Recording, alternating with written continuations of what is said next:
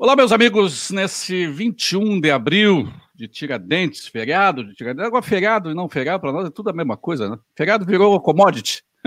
Todos os dias são feriado, de alguma forma feriado. Mas nesse 21 de abril, dia de Tiradentes, eu me lembro do, uh, do ex-presidente e, e, atual presidiário em liberdade, o Luiz Inácio Lula da Silva, que se comparou ao Tiradentes. Ele diz assim: é, eu disse lá em, em 2018, o herói não foi o cara que enforcou o Tiradentes, o enforcado é que virou o herói. Ele se dizia o herói, é, comparando-se a Tiradentes. Nós não vamos falar de Luiz Inácio Lula da Silva, nós vamos falar com o da Silva nessa, nesta quarta. Exatamente. Nesta terça-feira, o Augusto Nunes da Silva. Isso aí não te dá problema, rapaz? Boa tarde, Augusto. Não, não, ah, boa tarde, Júlio. Prazer falar com você. Não me dá pro... você, você disse o sobrenome dá problema? Olha, já, dá, já dava quando era Jane da Silva Quadros, né? Deixou de dar quando veio Ayrton Senna da Silva. Agora com o Lula eu já vou explicando logo, logo que não tem nenhum parentesco, né? Da Silva, como falava o Milão Fernandes, é, é o anonimato assinado. Então não vale. O, o, a gente tem te acompanhado, aliás, a gente é. Tem, nossos ouvintes aqui são muitos macacas de auditório do Augusto Nunes. Te acompanho no Pingo nos Is, te acompanho na Obrigado. Record e, e te acompanho na tua coluna na Veja. E, especialmente na Record, que é a hora que eu estou em casa, que eu estou mais relaxado. Eu, é, um, é, um, é um, acho que é um minuto, um minuto e pouco, né? Minuto e meio. Muito rápido, mas sempre muito cirúrgico. É uma coisa que eu queria começar a conversar contigo sobre se sobre o manto do, do, do combate ao coronavírus não se abriu uma brecha para superfaturamento, para roubalheira, para é, se, o, se o vírus da corrupção não, não produziu uma, um, uma mutante nesse, nesse período de, de, de coronavírus, uma mutante perigosa para as contas públicas brasileiras. Sem a menor dúvida, e ontem no, nos Pingos nos Is, o entrevistado foi o Roberto Jefferson e ele já foi qualificando aí de covidão o que começou a, a acontecer. Já há fatos demonstrando que ele tem razão. O Roberto Jefferson, não custa lembrar, foi quem denunciou o mensalão. Aí vem aquela conversa, ah, mas ele também estava metido no mensalão. Sim, mas melhor ele que o... foi o precursor da delação não premiada, no caso, né, porque ele merecia o prêmio, ele acabou preso. Você só sabe, saberia o que aconteceu com o mensalão se você tivesse um participante do mensalão falando, evidentemente. É isso que ocorre quando você faz prisão, uma operação contra a máfia. Tem que ser alguém que fala porque viu ou participou. Pois bem, ele, com o conhecimento que tem do Congresso, já disse o seguinte: olha, no Brasil, onde você tem fortunas feitas com licitações, imagine o que são bilhões é, distribuídos sem licitação por entre prefe, por prefeitos, governadores e deputados. O Congresso fez isso, aproveitou o embalo para perdoar dívida, para dar dinheiro para que os estados fechem rombos sem contrapartida, como previa o plano Mansueto. Foi mais uma esperteza do Rodrigo Maia, do Alcolumbre, dessa turma toda aí que se apresenta como ah, todos são pais da pátria. Ah, nós vamos ter, ter, um escândalo parecido com o da Copa do Mundo e com o da Olimpíada, Júlio. Pois é, aí fica parecido que o seguinte: a, a, intenção não é resolver o problema do vírus, não é, não é a saúde pública, a intenção é, é quebrar o país e, e se locupretar, né? É, mais ou menos como a história recorrente brasileira desde 1500, né? Ah, não foi por acaso que eles reduziram a velocidade aí, da, no, na melhor das hipóteses, né? Para ser brando, da Lava Jato. A Lava Jato tá, o novo comandante da Lava Jato, ele não faz muita força para que o pessoal trabalhe, então voltou aquela sensação de impunidade. Você acha que eles estão preocupados com a vida humana? Essa turma que fica falando, o importante é a vida, economia vem depois, o importante é a vida. Eles estão pensando em dinheiro. Em dinheiro. O que estão roubando com isso aí É uma grandeza e você tem uma ironia, um paradoxo, né, Júlio? A, o dinheiro, a justiça destinou ao combate a, a essa pandemia 2 bilhões e meio, que isso aí representa parte do, do que foi recuperado da roubalheira da quadrilha do Petrolão. Foi tudo para dar um, é, por outras ofensivas anticorrupção. Tudo isso foi destinado a, ao combate ao coronavírus e parte desse dinheiro, se não todo ele, vai sair pelo ralo da corrupção de novo e vai voltar para o bolso dos malandros. Né?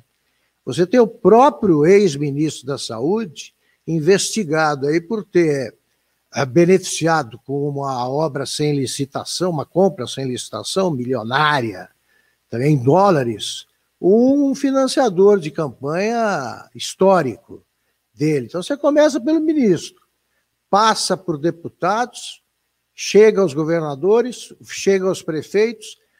É só declarar, decretar estado de emergência e pedir dinheiro, que ele vem. Pode acontecer o Corona Jato? Não. É, é meio difícil, né? Ah, vai acontecer? Vai. vai. Vai acontecer porque o Brasil gostou de ver é, corrupto engravatado na cadeia, né, Júlio? É, isso aí mudou o Brasil. A Lava Jato deixou um legado aí que é muito importante. Mas o sistema reagiu fortemente a, a, a, a essa. Tu falaste há pouco, diminuiu a força da Lava Jato e parece que hoje o Centrão manda no país, né? Bom, isso aí é, se deu porque existe o foro privilegiado, existe o, a, a imunidade parlamentar e existe este Supremo Tribunal Federal. O Supremo Tribunal Federal é um caso que vai ser examinado aí por historiadores, por uh, uh, cientistas políticos e por policiais. Né? Ele se mete em tudo, o Supremo. Hoje você tem decisões do Supremo dizendo o seguinte: que, uh, o presidente da República não dá, pode dar palpite sobre o combate ao, ao coronavírus. Isso é coisa dos governadores, como se estivéssemos nos Estados Unidos. Né? Lá é uma federação. Estados Unidos da América. Mas a conta Aqui, vai para o. Vai vendo. Ele só paga a conta, o presidente da República é o, são governadores e prefeitos que decidem. Tá, e se o prefeito desobedeceu o governador, como é que fica? Porque em, aqui em São Paulo, por exemplo, um prefeito quis fazer uma abertura gradual da atividade para retomada da atividade econômica foi proibido pelo governador. A partir da decisão do Supremo, que achou que ele queria que os governadores decidissem tudo os prefeitos já se sentiram liberados para retomar a atividade, que já estão sendo retomados. Vai ser uma corrida agora, para ver quem é que chega primeiro à normalização, que vai envergonhar todo mundo que saiu aí no bloco do, do, dos unidos da quarentena, né? Estava todo mundo defendendo a quarentena como uma coisa que salvava vidas. Ela preserva, ela, ela, ela retarda só retardou a descoberta de que o uh, sistema público de atendimento à saúde já estava em colapso há muitos anos. Né? Por isso que foi feita a quarentena. Eu dou um exemplo. O Hospital Emílio Ribas, que é uma referência mundial do tratamento de doenças infecciosas, e tem 30 leitos. Aí os jornais aqui de São Paulo deram em manchete. 100% dos leitos do Emílio Ribas ocupados. Claro, 30. 30 leitos é o seguinte: se você soltar uma esquadrilha de mosquitos da dengue para atacar um bairro qualquer, você tem 30 leitos ocupados. Mas a manchete é 100%. não tinha nenhum leito de UTI, que tal? Mas a manchete é 100%. Manchete é 100%, claro. Está tudo ocupado. Pois é, Augusto.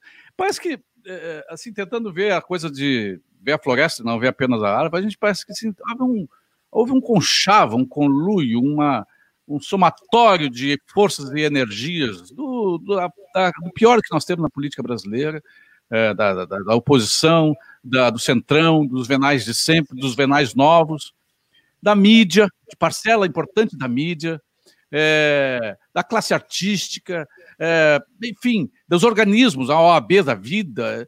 Parece que houve assim um consenso entre eles de que tem que parar tudo, todo mundo fica em casa. E que, como é que fica a economia? Aí quando alguém diz assim, mas a economia. Ah, mas você está relativizando, a vida é mais importante que a economia. A cada 1% de queda no PIB, 30 mil pessoas morrem em decorrência dessa queda de 1%. É um absurdo. É, é só ver a mortalidade e a expectativa de vida nos países desenvolvidos e nos países pobres. Começa por aí. Segundo, as doenças da pobreza matam para burro. Você tem doenças que já são no Brasil, que já são consideradas na Europa e nos Estados Unidos doenças pré-históricas. Ainda continuam matando. Para dar um exemplo ao acaso, ah, no Brasil surgem 200 novos casos de tuberculose por dia. Por dia. E a tuberculose mata muito. Nós temos ainda casos de dengue matando.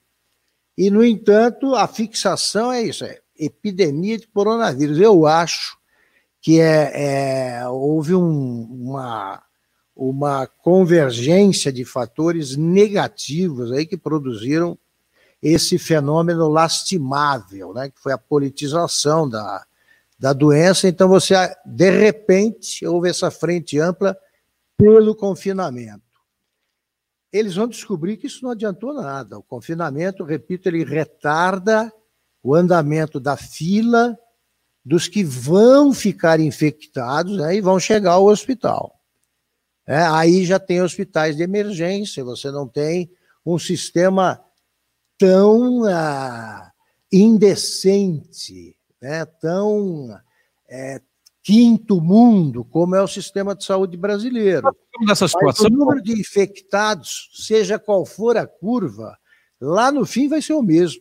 Mas nós chegamos nessa situação do, desse é, descalabro do, do sistema de saúde brasileiro, não é à toa, né? Não é porque é, o dinheiro foi aplicado, os recursos públicos foram aplicados com esse ou tal percentual nos últimos anos. Não é por isso, né? É porque foi muito houve muito roubo nessa história, né? Muito. Olha aqui, Júlio, você tem. Não, não existe uma foto mais emblemática do que foi o Brasil do PT do que o, a, os hospitais, você mostrar os, a imagem dos hospitais, dos, dos estádios construídos para a Copa do Mundo, as arenas, transformadas em abrigando hospitais é, de emergência, hospitais improvisados. Quer dizer, essa foto diz tudo. E eles diziam, ah, tá aí o Ronaldo, o Ronaldo Fenômeno, dizia, ah, você não faz uma Copa do Mundo com hospitais. Sim, mas você também não forma atletas aí sem saúde, né? Nem atletas. Você não, não tem vida humana sem o mínimo de, de saúde, de cuidados o Lula e a Dilma dizendo, né, fizer, vamos fazer a Copa com os melhores estádios e hospital. E o Lula chegou a, ao desplante de a, qualificar o sistema de saúde brasileiro como próximo da perfeição. Ele disse isso em 2008. 2008. Olha agora, agora a gente vê o que está acontecendo. O número de leitos de UTI no Brasil é uma coisa africana. O, o legado, da Copa, o legado da Copa a gente viu, é esses mastodontes uh, uh, sem utilidade nenhuma lá no, no Manaus. É, Manaus é. tem isso, e não é. tem, não tem, o número de leitos de UTI, de UTI no interior, no interior, por, até 2016, Júlio, por mil pessoas, por 10 mil pessoas, você faz a proporção. Número de leitos, 10 mil pessoas. Na capital, Manaus, eles tinham até há dois anos, não deve ter mudado nada, menos de três leitos para 10 mil pessoas. No interior, nenhum. Zero. Aí. Então, a culpa não é o coronavírus. Agora, agora vai ficar em colapso da, da, economia, da epidemia? Claro que não. Vai ficar algum legado o, o, da, algum legado dessa, desse vírus chinês, eu não uso o nome aquele, tem, ah, nesse programa aqui, quarentena, é os dois nomes, é o nome, os dois nomes pelo qual são chamados o vírus chinês. É, é, vai ficar algum legado é, ou Olha, só para pagar?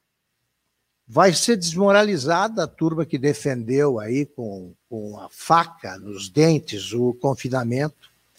Vai se provar, vai se constatar que o Osmar Terra, por exemplo, e outros, que falaram que aí que, que de, de, disseram desde o começo que epidemias desse tipo seguem o seu curso natural, seja tem ou não, haja ou não quarentena, e daí vai ficar. O principal legado vai ser o seguinte: a descrença na, no noticiário dos jornais. É esse o principal legado. A cobertura dos jornais é criminosa. É criminosa. Essa informação que eu acabei de dar sobre o, o Emílio Ribas, eu demorei para achar no texto de algumas, de algumas reportagens, todas reportagens que fundamentavam a manchete. Né? Colapso no Hospital Emílio Ribas.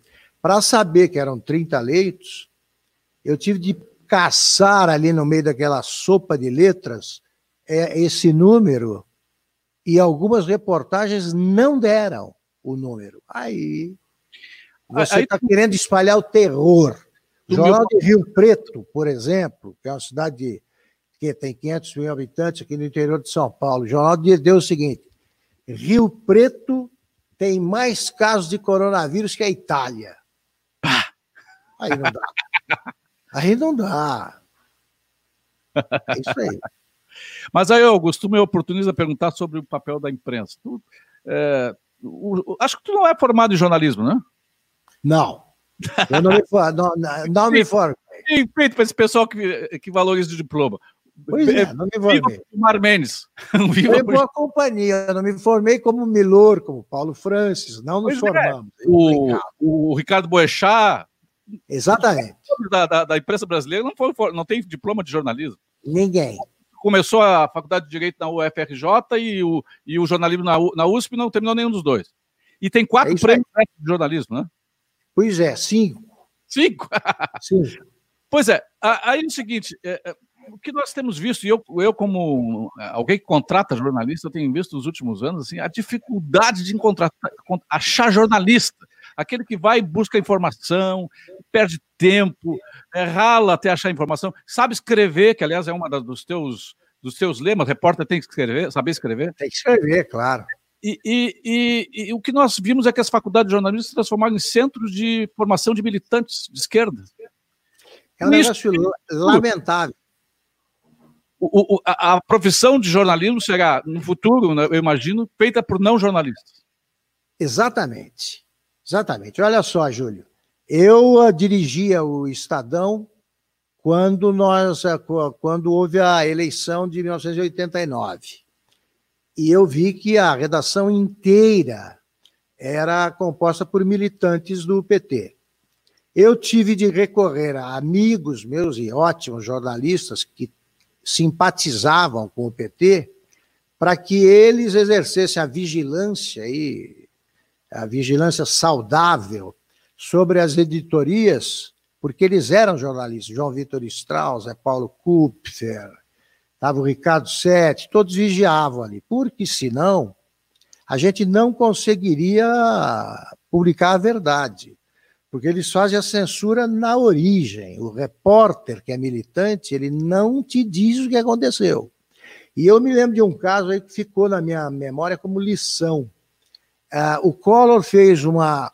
Tinha um evento político em Caxias do Sul, e de repente me chega a informação na redação de que a, a, a segurança do Collor tinha agredido pessoas e tal.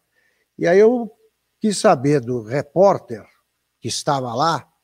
Eu falei, mas peraí, isso aí não tem geração, não tem geração espontânea, alguma coisa houve. Por que, que a segurança atacou? Qual é a história toda?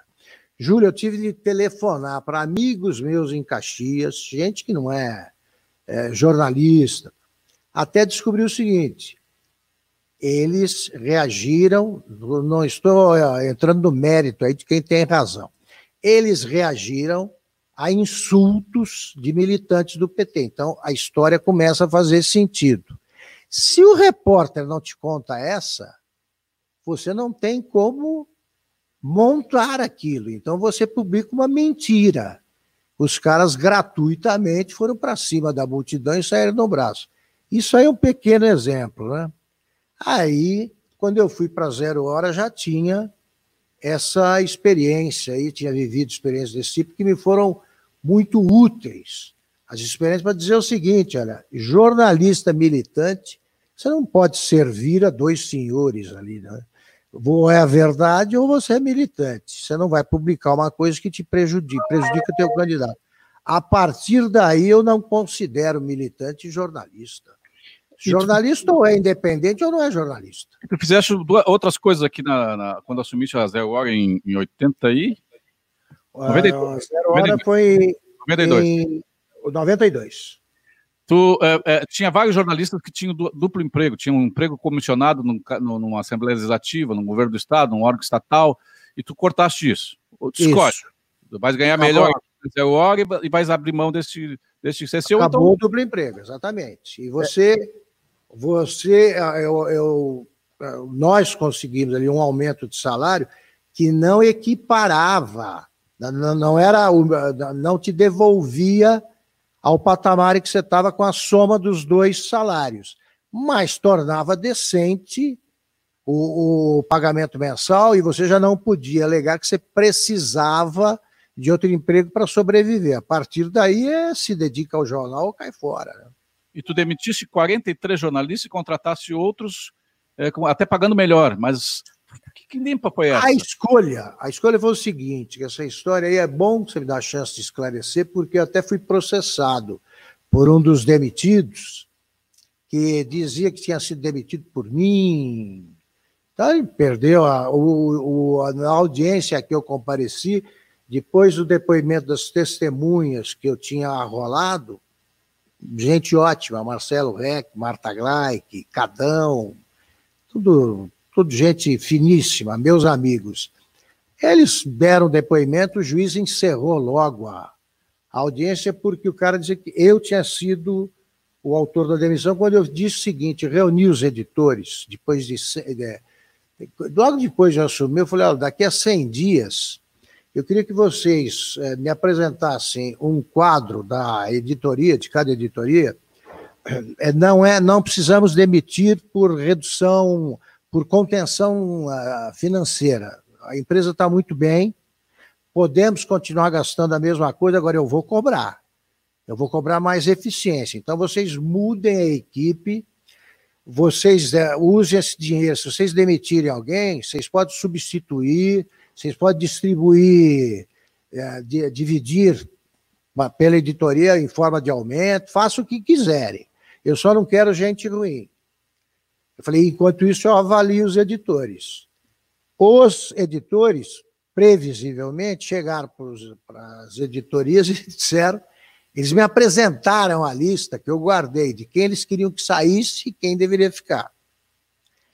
Mas, evidentemente, na hora de demitir, eles falaram: Augusto mandou demitir, Augusto mandou afastar, ninguém assumiu ali, mas eu tenho. eu tenho o, o recado que eles mandavam por e-mail, eu tenho a lista de todos. Isso aí é, é um documento só para a história. E esse cara me processou dizendo que eu o perseguia, eu nem sabia quem era, um repórter.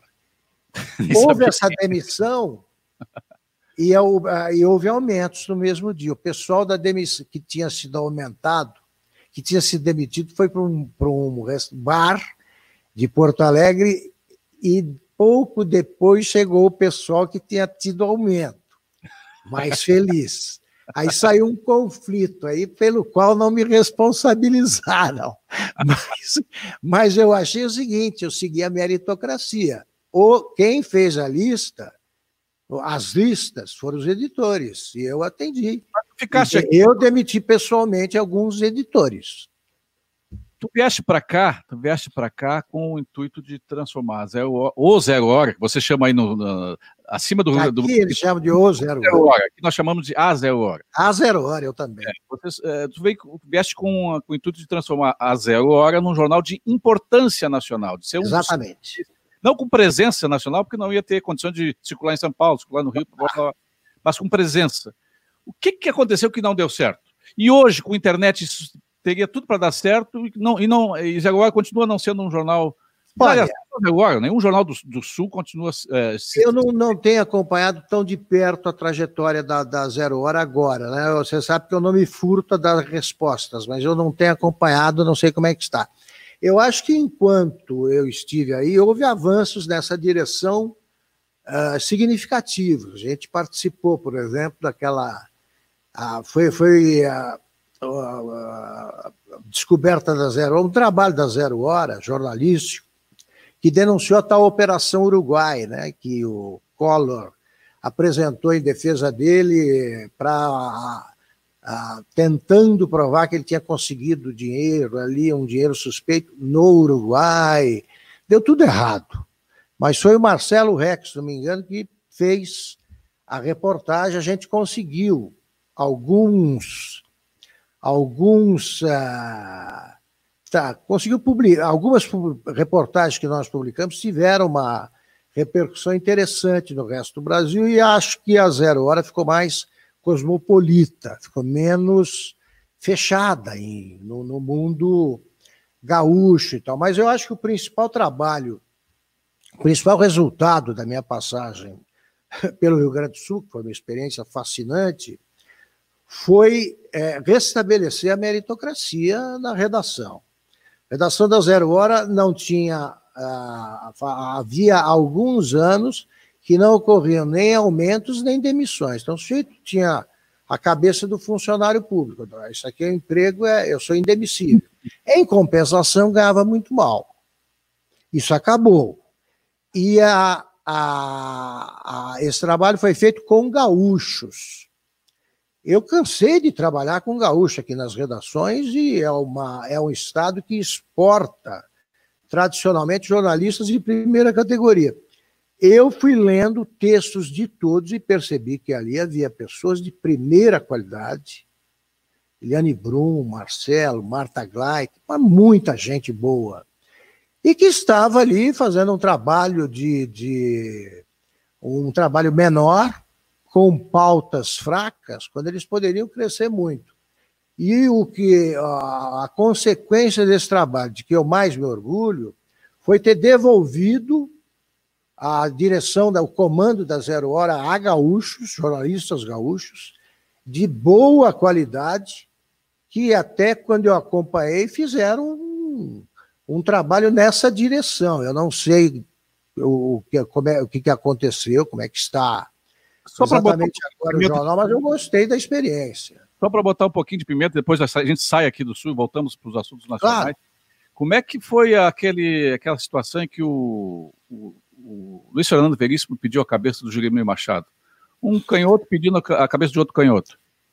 Foi muito desagradável aquilo. A minha experiência com o, Luiz Fernando Veríssimo foi, não foi boa, para ser gentil, pelo seguinte: quando eu estava no Estadão, eu contratei o Luiz Fernando Veríssimo por um salário tão acima do que ele recebia na Veja, que eu disse assim: olha aqui, ó, ó Fernando, vou te dar um, um argumento definitivo para você aceitar a minha proposta se a Veja cobrir, se eu não me engano, era.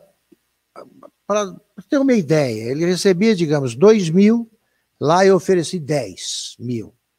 Eu falei: se eles toparem cobrir a minha proposta, eles estarão confessando que há 10 anos. Então, eles tiram, exatamente. Eles te pagam uma miséria e tal. Ele topou e me disse o seguinte: é, tinha uma pré-condição da qual ele não abria, abria mão. Ele tinha que continuar na zero hora, que eu ainda não conheci e não imaginava que um dia iria dirigir a redação do jornal. Falei, tudo bem, tudo bem, estou querendo você para o eixo aqui, Rio, São Paulo, fica à vontade lá. No dia, uma semana depois de eu ter chegado, eu recebi a informação de que uh, o Fernando Veríssimo estava querendo, ele escrevia todo dia, ganhava X, não me lembro, um bom salário. Ele queria parar, é, trabalhar só dois dias, duas colunas por semana, e queria ganhar mais. O Marcos de Bosque, que era o diretor, estou contando tudo, ele disse: vamos demitir Vamos demitir. Eu falei, olha aqui, Marcos, você não vai fazer isso por um motivo muito simples. Eu vou chegar ao Rio Grande com a imagem de quem chegou e demitiu o Luiz Fernando Veríssimo, que é um ícone aí. Eu não vou fazer isso. E é, topamos. Depois ele quis escrever uma semana, ah, uma vez por semana.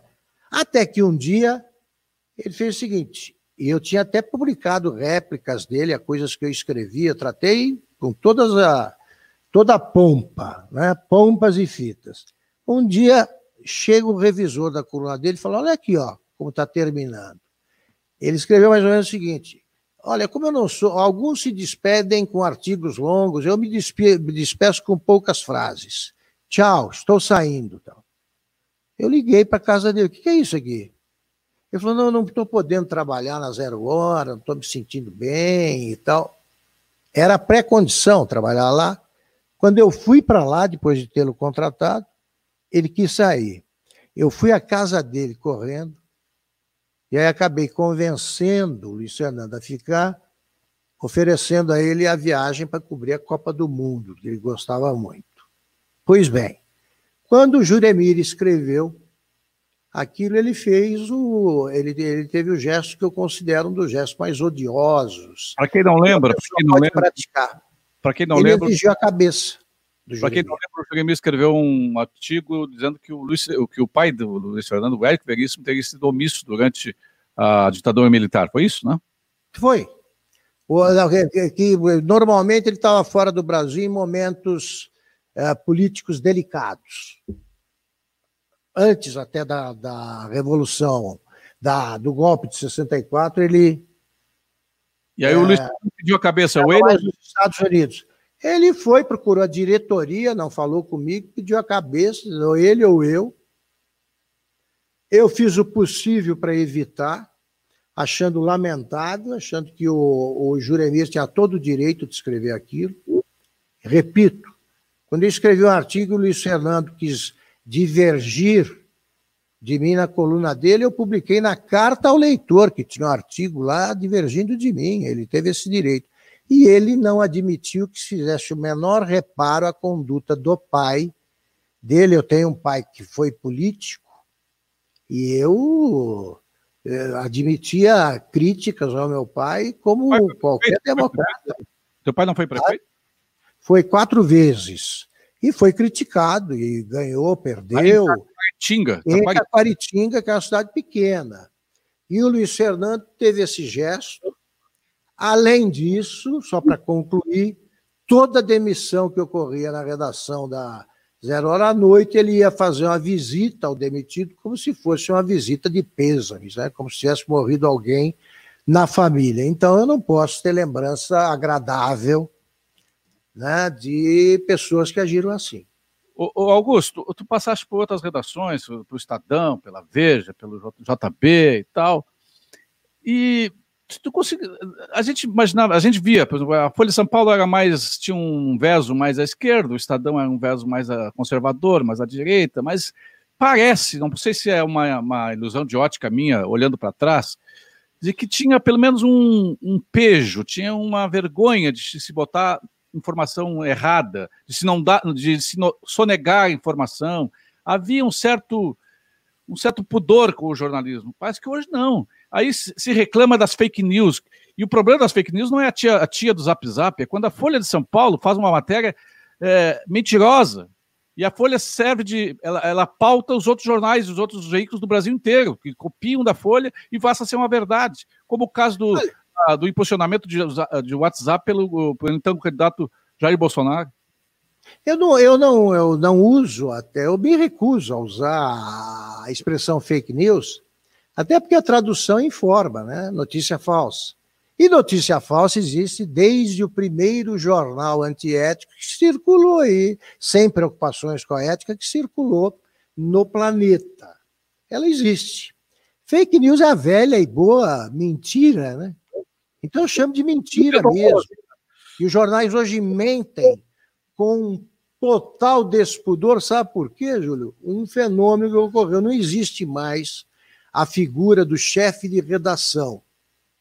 você tem a situação de anarquia. Os chefes deixam rolar. Os diretores de hoje, os, os repórteres publicam o que querem. Eu, erros de português, erros de informação, você tem a mão de obra de pior, da pior qualidade, e você não tem mais o dono do jornal. Nos grandes jornais, você tinha a figura do dono, que é o que eu brinco sempre, todo mundo chamado o homem, né? O homem, o homem.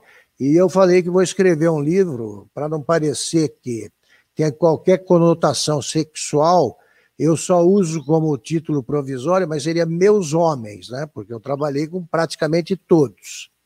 Então, o homem, o homem, a figura do homem era muito boa pelo seguinte: a pressão dos figurões, é, governadores, é, presidente do Senado, presidente da Câmara, presidente da República, a pressão era exercida sobre eles. Então aconteciam casos assim. Na Veja, eles ligavam para o Roberto Tivita, os presidentes da República. Aí o Roberto dizia o seguinte: olha aqui, eu vou. Essa capa saiu sem que eu soubesse, eu vou dar uma bronca nessa molecada que está fazendo essa safadeza. No outro telefonema ele dizia a mesma coisa. O terceiro telefonema não ocorria. O presidente sabia que ele estava fazendo esse truque.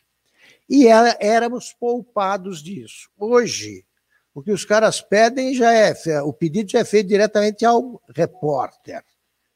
E você não tem o para-raio, e você não tem uma autoridade que centralize o trabalho da redação, você tem anarquia, ninguém é culpado. Porque eu demitiria meio mundo nessa cobertura, nessas referências ao Jair Bolsonaro, é uma campanha. Eu acabei no Estadão com a campanha contra o Quércia, embora o Quércia fosse corrupto mas eles publicavam todo dia uma notícia é, falsa.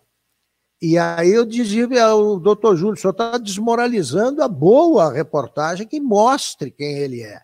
Deixa que a gente faz. Então paramos com aquele negócio num dia em que um repórter foi saudado pela redação como se fosse um herói, porque ele tinha chegado de uma entrevista coletiva em que ele interpelou o Quércia, governador de estado, da seguinte maneira: Ô Quércia, e a corrupção, hein? Foi essa a pergunta. não é governador, não tem um caso concreto. Nesse momento eu falei, vou esperar uma semana, dez dias, e arrumei um pretexto e demiti esse cara. Isso é daí é que nasce a fake news. Quando você tem, então, um jornal em campanha estimulando isso, é claro que você não vai dar que o número de leitos do, do Emílio Ribas é, chega a 30, né? você não vai. Você só dá, se, se você está em campanha pela, a favor da quarentena, você tem que dizer que a quarentena cura. É interessante, o, o, Augusto. E que o, a cloroquina mata. O, o, uh, muitos uh, muitos, report, muitos uh, apresentadores, comentaristas, locutores de notícias falam assim: o Bolsonaro, mas aí é o presidente da Câmara, Rodrigo Maia, mas o Bolsonaro não é presidente. É, é o Bolsonaro. É uma falta de, de liturgia, no mínimo, né? Na melhor, na melhor e de educação, né? Educação, aí que está. Quer dizer, eu chamo de senhor. Os, as pessoas que eu entrevisto, e às vezes eu conheço há 200 anos, né? eu sou, mais velho, que é uma questão de, de civilidade e também de distanciamento, não tem promiscuidade. Voltando eu pergunto o que quero. Eu pergunto o que quero. é a coisa que tu mais é, vives no dia a dia. Para onde vai isso tudo, hein? Esse, é, um amigo, o Ari Alcântara, um amigo meu lá de Pelotas, diz o seguinte: ah, acho que isso aí é briga, a briga do, do, do, Bolsonaro com o Rodrigo Maia, isso é briga de carioca, em que o mais machucado sai apenas rouco. Mas eu acho que é mais do que isso. Aonde que desemboca isso, Augusto? Olha, eu acho que nem é, acontece o impeachment e muito menos fechamento de congressos. Isso nós estamos discutindo falsos problemas da imprensa né? Porque você diz, o Bolsonaro está aparelhando o governo com militares e tal. Meu Deus do céu, o exército brasileiro, ele é profissional. Hoje ele não tem parentesco com o exército de 1964.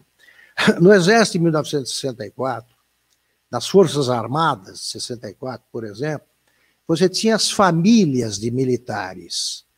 Você tinha os Geisel, os Andrada Serpa, você tinha um exército elitizado, eram de famílias que tinham uma autoridade religiosa, um general e um senador ou deputado. Isso acabou. O exército hoje reflete bastante, é a cara do Brasil você tem generais, é, você tem oficiais, é, generais também negros, de, né, de origem de niceis, é outra coisa. Segundo, não existem mais os tenentes, os comandantes do, militares de 64 eram da geração dos tenentes de 1920. Tá? Então, o que precisa o, o Brasil fazer é remeter para a história e para os historiadores o que houve entre 64 e 84, isso pertence à história, tem que ser estudado por aí. Esse pessoal que não conheceu, não viveu a, a, o, o 31 de março, o 1 de abril, o golpe ou revolução, chame do que quiser e localize na data que quiser. Pessoal que não viveu isso fala de orelhada sobre e começa com essa conversa fiada de intervenção militar e tal. Meu Deus, o Bolsonaro, que tem formação militar, foi eleito pelo voto direto e vai querer intervenção para quê? Agora, julguem o Bolsonaro, é o que eu recomendo sempre, pelo que ele faz, não pelo que ele diz. Porque é isso que tem que ver. O PT, ele tentou aprovar a, a a censura à imprensa com outro nome, né? controle social da mídia. É. Tentou, sonhou em transformar o Brasil numa grande Venezuela. Agora, o Bolsonaro, o que, que ele fez de efetivamente contra essas instituições, das quais hoje ele é refém? O Congresso rejeita tudo, liminarmente. Não, não é só o PT, é o Congresso. O Congresso está tá certo, Roberto Jefferson, quando ele, quando ele diz eles estão em síndrome de abstinência. Cada votação era uma grana que entrava no bolso, agora não entra mais. É isso de fato, porque pois eu é. nunca vi um presidente ser tão perseguido pela imprensa. Perseguido, esse é o termo. É isso que eu te pergunto. Eu acompanhei vários. É isso que eu ia te perguntar. Se tu já tinha é? visto uma perseguição tão, tão nunca, nem com o Collor, nem com o Collor, não, não, não há precedentes, nem com o Jânio, porque é uma perseguição.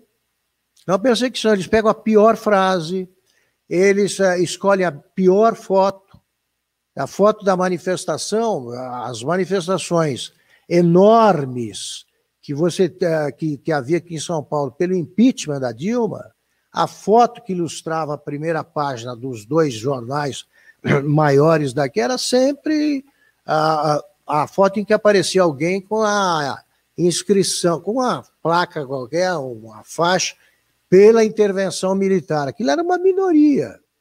Eu vi, eu estava lá, eu vi. Então, é o seguinte: é, ninguém é eleito, chega à presidência da República por acaso. Ninguém é eleito pelo voto direto sem que tenha algum apoio, no mínimo em respeito aos teus leitores que votaram nesse candidato, você tem de contar a verdade, dar os dois lados, dar tudo que ele falou. Sim, houve uh, uh, pedidos de fechamento do Congresso na manifestação de domingo? Houve. O Bolsonaro, no seu discurso, fez alguma menção a isso? Não. Então, faça a é. ressalva que eu fiz com todos os presidentes. Tá? Eu estou na oposição desde que eu nasci, né? Eu só situação em Taquaritinga, governo. Mas, por exemplo, com o, o Fernando Henrique Cardoso. Fernando Henrique Cardoso é, é um ponto fora da curva. O jeito, o estranho é o Brasil eleger um sujeito culto, educado, é, democrata, é, tolerante porque a norma é você exercer, é, eleger pessoas com rompantes, ficam bravos e tal. O Lula é parente do Jânio, parente do Jânio Figueiredo, tem tudo a ver com a Dilma. Então, esses, agora, a Dilma, a, a, os jornais faziam a gentileza de reescrever o que ela dizia, porque era incompreensível. E chamar de presidenta. E, Bolsonaro... e chamar de presidenta. Pois é, vocês estão acompanhando as manifestações da Dilma sobre o coronavírus. Né? Eu até escrevi outro dia um comentário transcrevendo o que ela disse, dizendo que ela fez o primeiro perfil psicológico do vírus chinês. Que ela disse que ele é solerte, esperto, ele é dissimulado e ataca na horizontal, porque a família é horizontal. Imagine se o Bolsonaro disser uma coisa dessa, impeachment. E, no entanto, a plateia da Dilma ria disso, ria feliz. Né? É... Ela viu aí, em Porto Alegre, onde está aqui o nosso Júlio, ela viu aí um cachorro oculto por trás de cada criança. Mas o, o, o, o Botafogo. Opa, não, desculpa. É Botafogo mesmo. Desculpa ofender o, o time, Paulo, o time carioca, o time uh, do estado do Rio de Janeiro. É, o, Botafogo é simpático, o, o time. É, o time, o time, deu, deu é, grandes, deu a estrela solitária, o Garrincha para o Brasil, né? É isso aí. Mas o Rodrigo Maia, ele se acha, assim, se arvorou em determinado momento como eu sou o primeiro-ministro. E aí, é, é, se, se, conseguiu amealhar aqueles votos ali do centrão, da, da, da, da, esquerda e tal, e começou a sistematicamente boicotar, não o governo, boicotar o país. Medidas absolutamente é, é importantes para o país deixaram, foi, foi, caducou as, as, medidas provisórias, não foram votadas, foram deturpadas, como o pacote anticrime do Moro, como a, a a própria reforma da Previdência, uma série de coisas. E, e aí é o seguinte: o primeiro-ministro determina que os estados vão receber 200 bilhões. Mesmo que isso quebre o país, quebre as finanças da União, que a União. Seja... O outro dia eu vi o, o, o, o Henrique Meirelles dizendo que podia se imprimir dinheiro. Tu foste, tu trabalhaste no banco, tu trabalhaste no Banco de Boston, né? Imprimir dinheiro. É verdade. E aí o STF, que deveria ser o guardião da nossa Constituição, o STF é, diz assim: não, tá certo, é os estados que têm que definir e é a União que tem que pagar. Como é que. E aí é o seguinte, por isso explica um pouco da indignação das pessoas que vão para a rua e até alguns acelerados que pedem intervenção militar. Você tem toda a razão. Você tem toda a razão, porque o Brasil aprendeu com a Lava Jato uh, duas coisas. Primeiro, tem lugar na cadeia para corrupto da classe executiva. Segundo, é, uh, esse dinheiro é nosso. Nós somos os, os que pagam a conta, pagamos a conta e vamos pagar outra vez. É de um cinismo a, o comportamento do Congresso e dos governadores, mas olha, atroz. E esse país é de cínicos, né, em cargos políticos importantes. Veja bem, eles falam em imprimir dinheiro mesmo e diz que isso não gera inflação e nem desvaloriza a moeda. É? Veja bem a, o tamanho da, da safadeza. Segundo, é o governo que paga, mas eles decidem onde aplicar. E quando vem um cara e fala coisas que fazem sentido, como o Paulo Guedes, ele é qualificado como fez uh, da, da, pelo Rodrigo Maia, como uh, mostrou a, as páginas amarelas da Veja dessa semana, de homem pouco sério.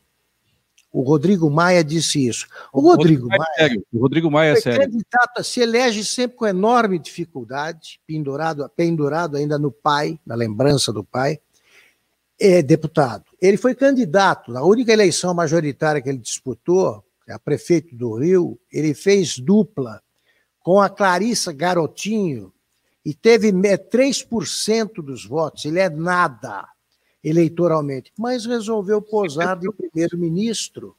E ele é, não aprova nada, é, da, nenhuma medida que o governo pretende, que acha importante, e mais. Ele chorou, chorou é, lágrimas crocodilo. De, de crocodilo. Quando aprovou a reforma da Previdência, o dinheiro que ele está jogando pelo ralo agora Queima já tudo. está eliminando parte do que se pretendia poupar em 10 anos.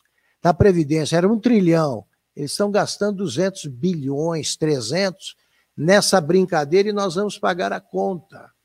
É Mas isso o, que é o Rodrigo Maia. O Rodrigo Maia não pode sair na, na Avenida Atlântica, ele não pode tomar não. um café na, na Rio Branco. Eu, toda eleição, meu sonho era fazer cobertura eleitoral, era fazer o que eu não fiz por falta de gente que topasse. Eu queria que os candidatos, em vez de ficar se orientando por pesquisas, eles se orientassem pelo seguinte: pega aí a Rua da Praia, em Porto Alegre, pega o, o viaduto do chá aqui, pega Avenida Atlântica no Rio de Janeiro e atravessa sem segurança. Faz isso. Bolsonaro faz. Bolsonaro faz. Deixa eu te fazer uma, uma, uma, pergunta curiosa. Tens ouvido falar no Glenn Greenhalder? Sumiu? Tá, pegou coronavírus? Está na China? O que aconteceu com ele? Ele ficou mais educado, né? Ele ficou mais educado. Depois da chapa. Ele, ele tá, dá menos entrevistas, né? Ele não, não, não gosta de entrevistas pessoais, porque esse sujeito viu o tamanho do atrevimento, né? O que pode dar. Ele não sabia que determinadas palavras são consideradas ofensivas aqui.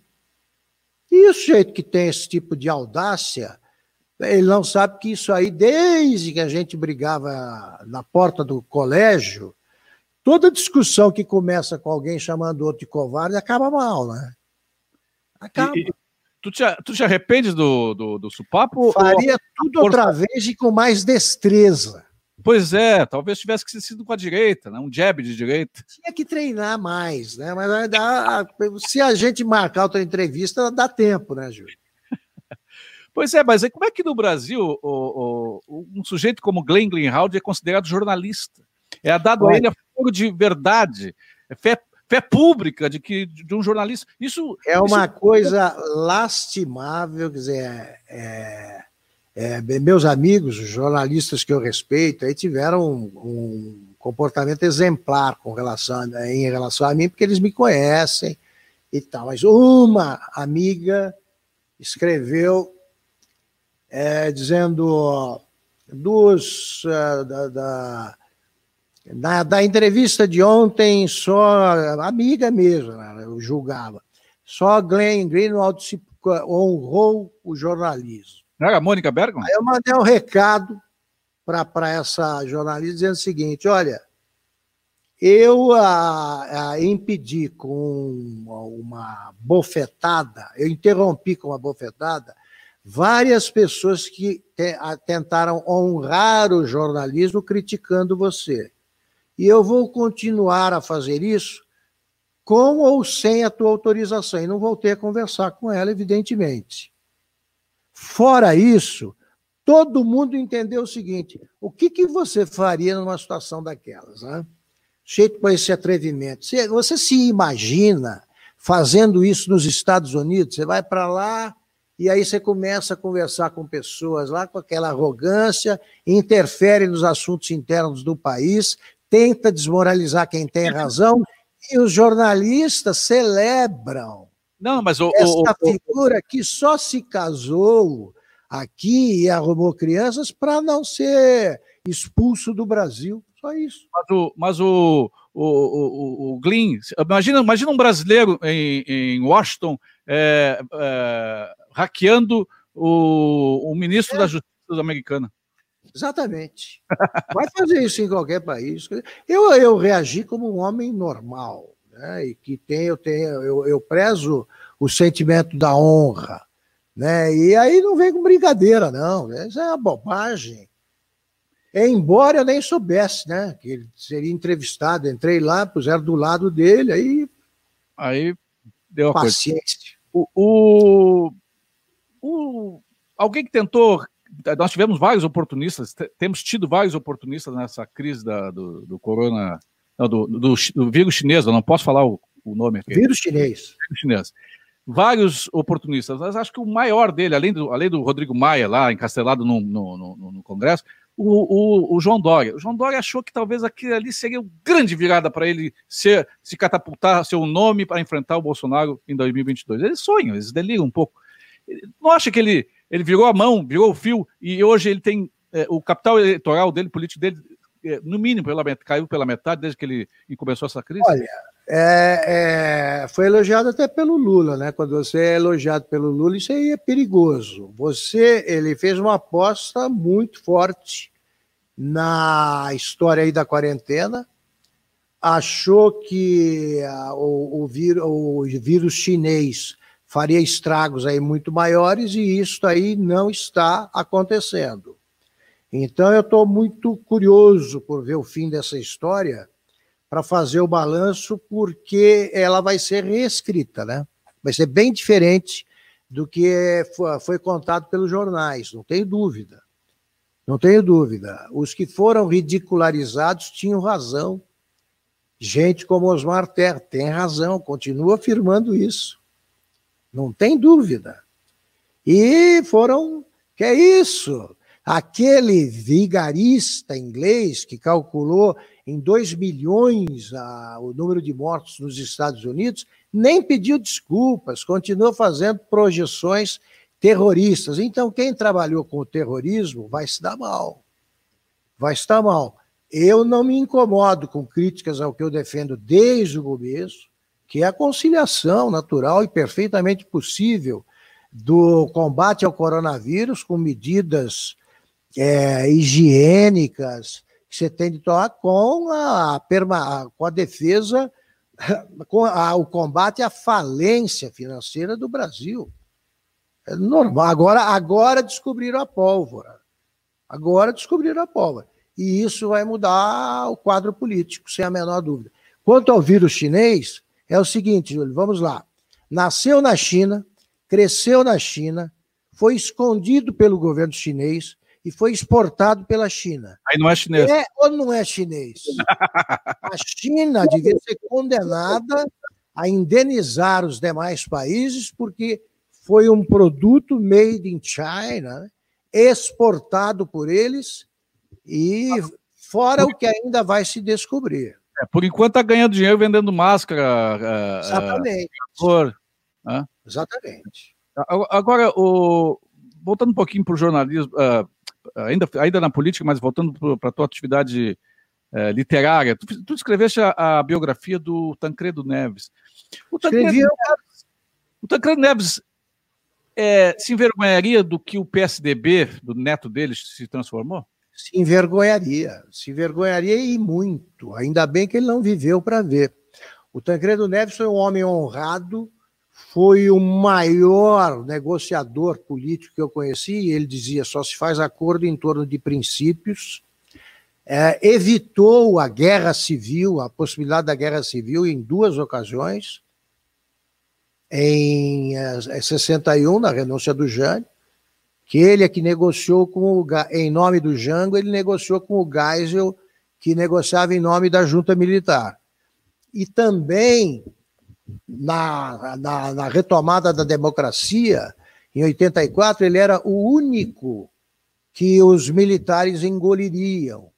Ali, na, na, se ganhasse, o único que poderia ganhar no colégio eleitoral e assumir, porque pelo respeito que ele infundia. E eu me lembro da primeira, da, da, de uma das primeiras frases do discurso que ele, infelizmente, não pôde pronunciar né, o discurso que ele pretendia fazer depois da posse diante do ministério. A frase era: é proibido gastar. O neto dele, Oeste, não aprendeu nada, não merece o avô que tem, e os que deveriam ter aprendido com o Tancredo também não aprenderam nada. Ele seria um belo presidente, porque era um democrata, repito, um homem honrado, né, e que levava em conta valores morais que hoje são desprezados. Né? Quem fala em valores morais no Brasil é visto ainda como otário pelos que continuam pendurados numa das frases mais infames que eu conheço, que é aquela segundo a qual os fins justificam os meios. Então você pode até roubar o cofrinho da tua avó, que lá para frente você trará o paraíso socialista. Pois é, mas é, o Brasil parece que não dá, não dá sorte, né? Quando o Brasil vai encaixar, aí dá uma. Por exemplo, é, o, o Tancredo é Neves uma... morreu, nós tivemos como resultado o, o Sarney, o, o imortal Sarney. É, agora, por exemplo, a economia brasileira iniciou o ano, primeiro trimestre. É, foi uma, uma, foi uma infelicidade absoluta e, e, mostrou que o Brasil não se une, as forças políticas não se unem nem numa epidemia, né, nem numa epidemia. É lamentável o que está acontecendo aqui, é reproduzido, mas em escala muito menor, em outros países do, do, do mundo. Aqui é uma coisa de oportunistas, é uma briga de oportunistas. Todos só pensam em 2022. E é um país onde os, onde os políticos não entregam um centavo do fundo eleitoral para o combate ao coronavírus, sendo que neste ano eleitoral não vai haver campanha eleitoral se houver eleições. Porque nem vai haver tempo, mas eles pegam dinheiro para quê? Para ganhar a eleição usando esse dinheiro por meios eh, para o uso de recursos ilícitos. Quanto é olhas, isso. Augusto, quanto olhas para o futuro imediato do próximo ano, na próxima, até 2022, dos próximos 4, 5 anos. No, no, quando tu olha para frente, o que que tu vês? Tu te desanima, tu desacursou, tu... Olha, não, eu sou um otimista, eu sou um otimista militante, né? Eu acho que o Brasil, que sobreviveu aos 13 anos de governo do PT, esse país vai sobreviver, e a outros ali atrás também, vai sobreviver a tudo. Eu acho que o Brasil precisa aprender a não acreditar em homens providenciais. Eu cresci num ambiente assim, né? eram ademaristas e janistas. Então, um dos dois ia salvar o mundo para metade da cidade. E já comecei a saber, eu já aprendi que não existe homem providencial nem o salvador da pátria. O Brasil precisa entender que é, o país será o que o povo decidir que seja. O povo aprendeu a voltar às ruas, aprendeu a usar, vai aprendendo a usar redes sociais para pressionar. Tomara que o povo continue nesse processo de amadurecimento, porque pela primeira vez no Congresso é, não se confirmou aquela velha frase do Ulisses Guimarães.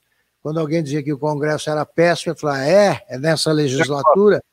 Espera a próxima. Dessa vez não, você tem deputados com ideias, lutando, são ainda uma minoria, mas você não faz a mudança, uma mudança desse porte em uma eleição. Temos de continuar perseguindo aí gente que presta. Como diz Zé Roberto Guzzo, a maioria dos, dos congressistas não presta. Para resumir as coisas. E eu acho que quem conseguiu sobreviver a cinco anos de uma mulher que não falou coisa com coisa é capaz de encontrar esse caminho. Espero que a, essa experiência também dramática, todo mundo teve tempo aí pelo menos para refletir, né? E para redescobrir aí o tamanho da pobreza. Né? Houve quarentena nas favelas, houve quarentena na, nas periferias? Evidentemente não, porque a, uma família pobre já é um, um ajuntamento de gente que não tem o que comer. Então, quando passar essa demagogia, todo esse oportunismo, eu acho que aprenderemos mais um pouco, é uma caminhada lenta, mas não resta, não nos resta opção, além de continuar o combate pela democracia moderna, né?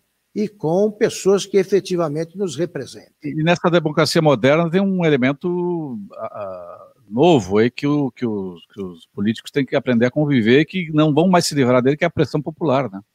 Pressão popular. A internet. Popular. O povo, o povo reassumiu o protagonismo, né? Assumiu, porque no Brasil nunca foi protagonista.